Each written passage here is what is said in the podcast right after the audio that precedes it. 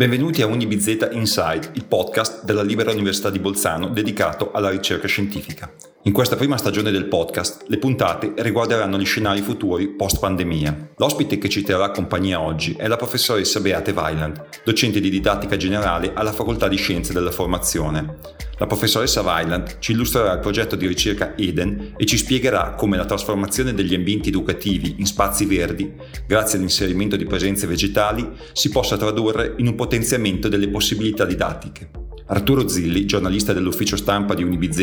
e autore di questa puntata, vi augura buon ascolto. Vi ricordo che UniBZ Inside è disponibile anche in tedesco, con le puntate curate da Vicky Ravensteiner e Susanne Pietro, colleghe giornaliste dell'ufficio stampa.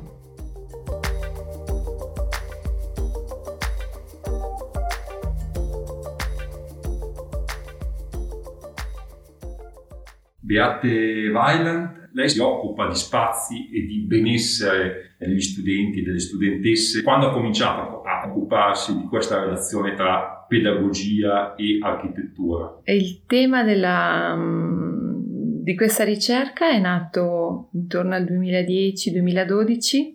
quando um, ho conosciuto degli architetti che stavano progettando delle scuole, sono diventati anche degli amici e che si interrogavano, uh, ci interrogavamo entrambi su che cosa volevamo, cosa, loro mi chiedevano che cosa io sognavo per una scuola um, del futuro e io interrogavo loro anche su come loro progettavano le scuole. E diciamo che questa ricerca è nata proprio dal fatto che non ci capivamo cioè che loro quello che erano i miei desideri li, li, sentivano troppo astratti, non riuscivano a dare concretezza a quello che erano le mie immaginazioni e io eh, non capivo dove loro trovavano così tanta difficoltà nel capirmi. In realtà il tema è semplicissimo, è quando io parlo di spazio o quando in area pedagogica parliamo di spazio,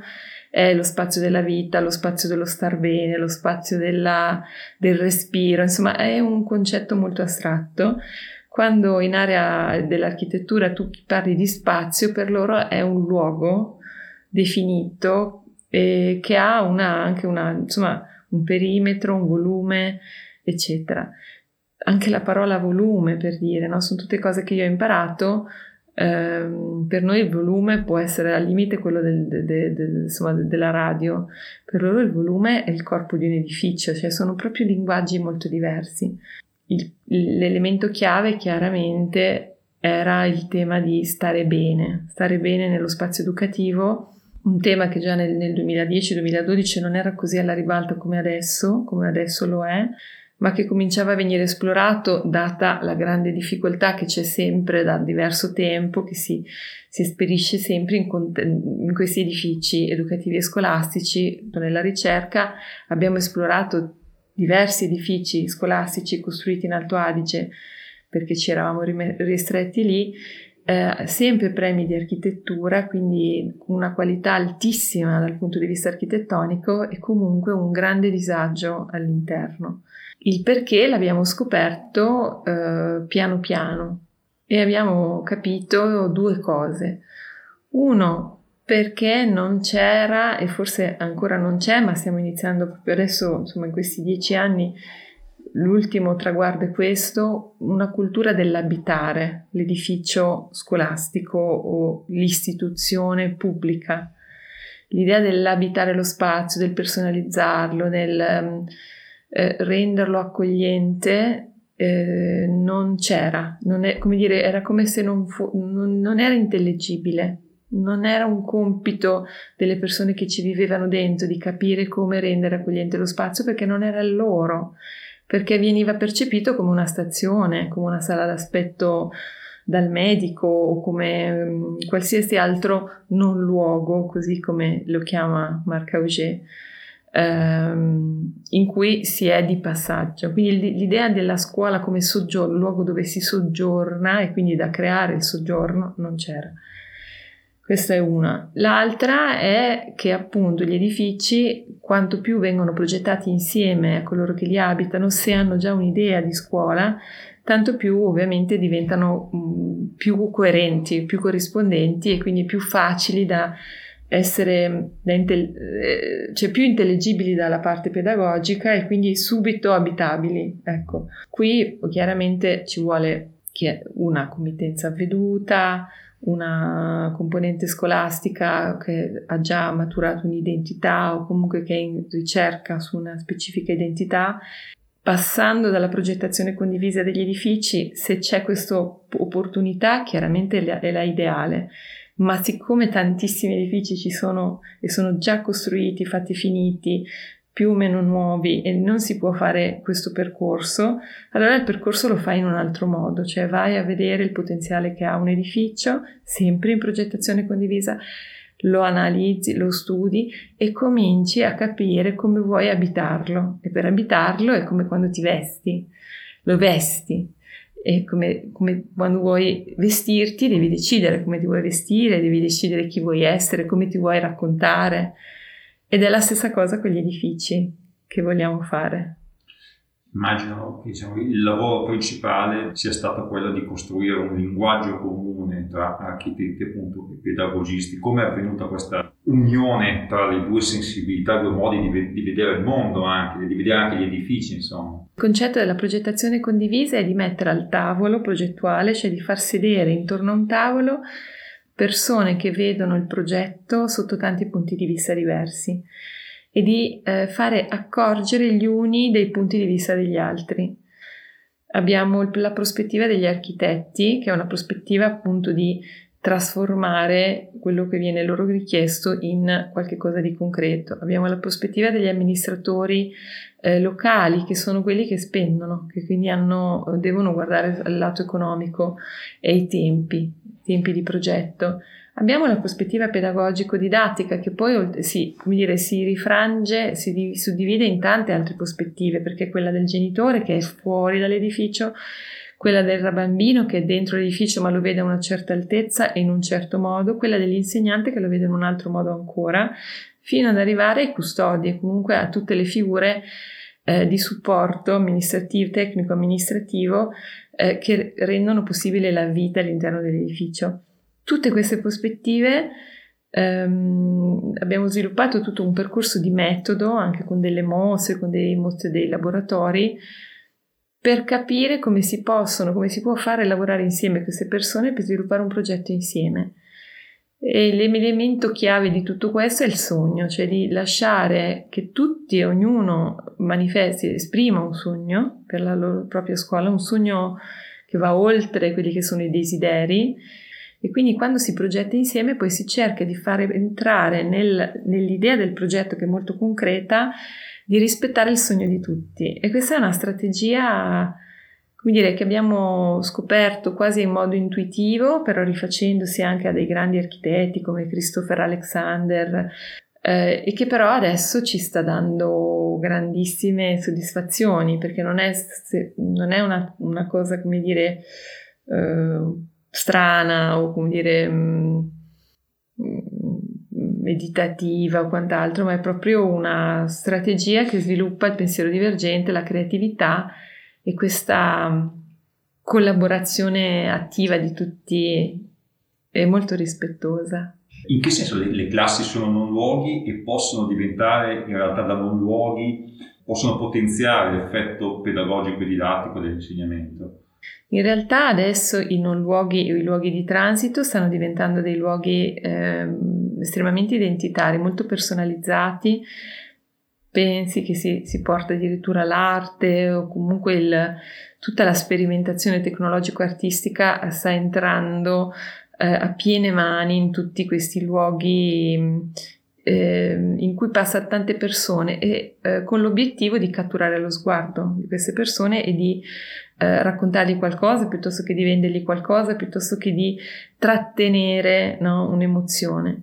Eh, nella scuola soprattutto quando cominciamo ad andare nella secondaria di primo grado fino all'università, ogni aula è uguale all'altra, quindi si colora del, de, della vita delle persone con le persone stesse, però in realtà gli occhi dei nostri ragazzi non vedono nient'altro che dei muri spogli. Ogni tanto qualche insegnante si adopera per um, abbellire insieme ai ragazzi in qualche modo eh, questi muri, però è una, cioè un'eccezione o comunque una, dire, una predisposizione particolare di qualche docente. E credo che uno dei temi sia che manca l'immaginario, cioè mancano proprio delle immagini che permettono agli insegnanti, comunque alle persone, agli, alle, alle committenze, eccetera, di, di, concepire diversamente questi spazi, di farli diventare veramente come gli spazi della casa, domestici. E il Covid forse ci ha insegnato quanto è importante no? avere un luogo che ci accoglie, che ci fa stare bene, che ci, che ci protegge e, e quanto diverso è il modo in cui noi abbiamo, cioè che scegliamo per studiare eh, magari studi- tanti avranno studiato anche nel letto, sul divano e questo forse li ha, fatto, li ha fatti lavorare meglio, li ha fatti sentire almeno meglio, quindi hanno imparato meglio, ma in realtà se tu stai meglio, impari meglio, non è che impari meglio perché sei sul divano, no? Non è que- cioè la correlazione non è quella, è il fatto di stare bene, no? Vuoi parlare un attimo del progetto Eden, se potesse spiegarci cosa significa l'acronimo e cosa, cosa fai della ricerca. EDEN come acronimo significa Educational Environments with Nature, quindi ambienti educativi con la natura. E perché la natura e perché le piante? Cioè noi pensiamo che la, eh, portare le piante nello spazio educativo interno, quindi non esterno, perché su quello ci sono già tante sperimentazioni ricerche e anche esperienze, è un gesto, come dire, molto semplice per creare il ponte tra dentro e fuori, prima di tutto, per eh, sviluppare rapporti di prossimità con questi vegetali molto più precisi, molto più, come dire, ravvicinati. Cioè la natura fuori è una natura che si dà, è una natura che incontriamo e che l'uomo ha addomesticato creando i sentieri, i percorsi e usandola per quello che eh, gli serviva per, per, sopravvivere e per eh, trarne dei frutti, eh, è già una natura domesticata, tutta quella la natura che incontriamo anche nei luoghi più incontaminati, in fondo sono già contaminati perché altrimenti non sarebbe accessibile. E, e noi vogliamo invece trovare una natura eh, che, cioè portare la natura dentro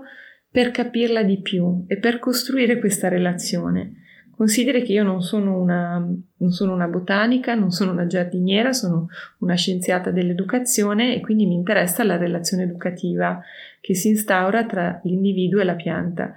E come il tema dell'empatia, che non è un tratto del carattere, anche il tema del rapporto con le piante, se tutti ci dicono io non ho il pollice verde, non, non è corretto. Il pollice verde è un'eredità educativa, è qualcosa che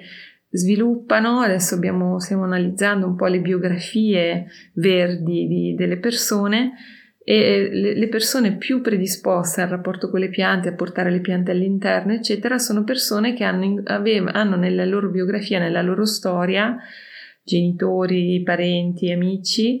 eh, con cui hanno vissuto e che avevano un particolare amore per le piante e da lì, cioè non subito forse, però è rimasto questo, come dire, collegamento più, come dire, spiccato nei confronti delle piante che prima o poi germina. Questo ci, de- ci ha portato a dire, ma allora in contesto educativo avrebbe diritto di essere la pianta perché noi doniamo questo pollice verde alle, no- alle gio- giovani generazioni e che cos'è il pollice verde? La capacità di capire come vive la pianta, cosa ha bisogno la pianta, di creare un'interazione molto più, più personale con questa natura che se no rimane sempre qualcosa di, non dico estraneo, nel quale sì ci immergiamo, ma comunque è fuori no? da, da quello che è il nostro ambiente domestico eh, è la natura domesticata che vogliamo portare all'interno e che chiaramente ci costa perché noi stiamo scoprendo, abbiamo scoperto, e Mancuso poi ce lo dice, Stefano Mancuso, noi non conosciamo le piante, cioè abbiamo, per noi sono delle, delle grandi estranee. La, la, riflessione, insomma, gli studi e anche le pubblicazioni di Stefano Mancuso sono state un, diciamo, eh, una, una partenza, un'integrazione importante dei suoi studi Diciamo che il punto di partenza importante sono stati questi libri di Stefano Mancuso che ringrazio, ringrazio e ringraziamo per avere portato ai più eh, delle informazioni in modo semplice su che cosa sono le piante, no? E il suo messaggio fondamentale per cui ha attirato l'attenzione, diciamo, pubblica generale è,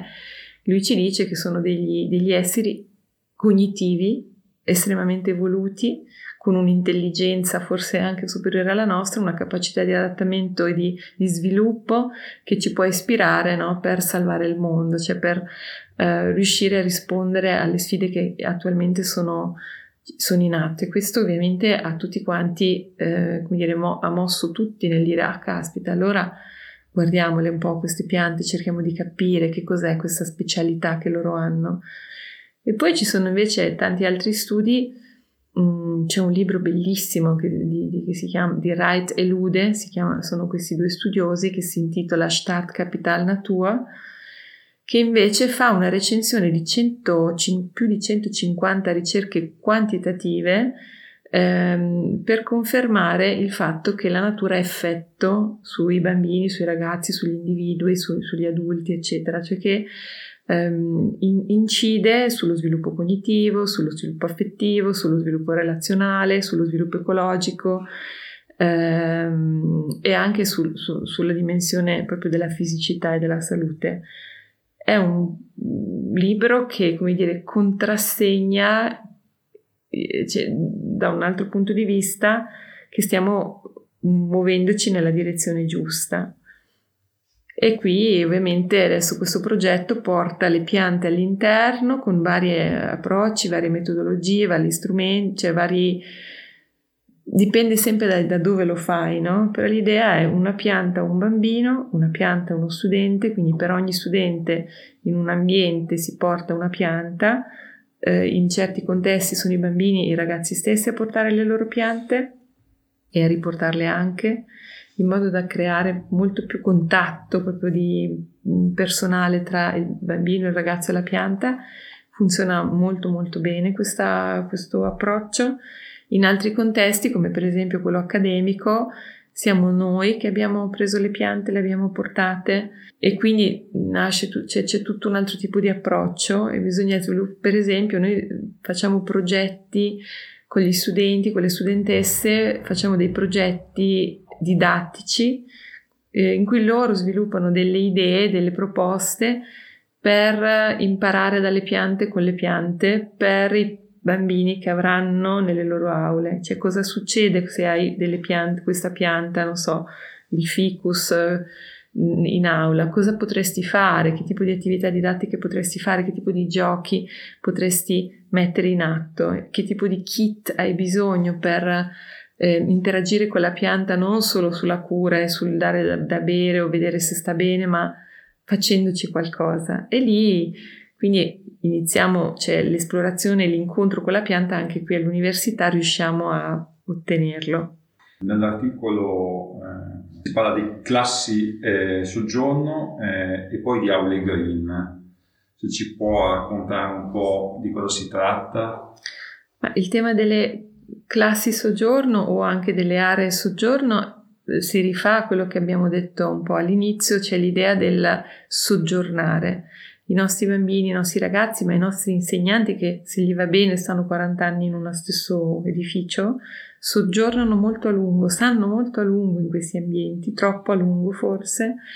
e quindi dobbiamo iniziare a pensare per loro, con loro e per loro, eh, di eh, trasformare questi spazi in dei soggiorni, così come a casa, dei luoghi in cui si soggiorna e si sta bene e anche comodi, dove si impara in modi diversi. Le aule green sono questi ambienti in cui mettiamo le piante, anche questo potrebbero essere aree green. Io il mio sogno sarebbe che tutte le scuole, le scuole diventino Uh, come dire, come degli alberghi, come dei, cioè con, con, l'area della ristorazione, l'area del relax, l'area dell'incontro, l'area dell'arrivo, le, le, gli ambienti proprio in cui, a seconda di quello che tu hai bisogno di fare, uh, sono dei luoghi in cui accadono tante cose e che vengono usati tutti da tutti. E quindi ci sono uh, queste aule green, queste aule in cui si, si, si, si dotano di piante eh, che creano subito l'ambiente e pensi che questo è il gesto, perché ho scelto il tema delle piante, oltre a tutti gli aspetti che abbiamo detto prima, portare una pianta in un, in una, in un, in un ambiente che non, non, di solito non le ha ti permette di iniziare a contrassegnare questo spazio, di personalizzarlo e di iniziare a capire le qualità che ha questo spazio, anche il volume dello spazio, no? e anche capire ci sono delle mensole, non ci sono, dove metto questa pianta a terra, su un tavolo, al lato, insomma, inizi a fare il primo gesto di appropriazione dello spazio. In, in contesto educativo è proprio il grande tema, appropriazione dello spazio educativo e pedagogizzazione dello spazio, cioè rendere, dare una lettura pedagogica a uno spazio che quindi vuole educare insieme a te. Ringraziamo la professoressa Beate Weiland, docente della Facoltà di Scienze della Formazione per il tempo che ci ha dedicato e le auguriamo buon lavoro. Grazie. Vi ringrazio per l'ascolto e vi do appuntamento alla prossima puntata di UniBZ Insight.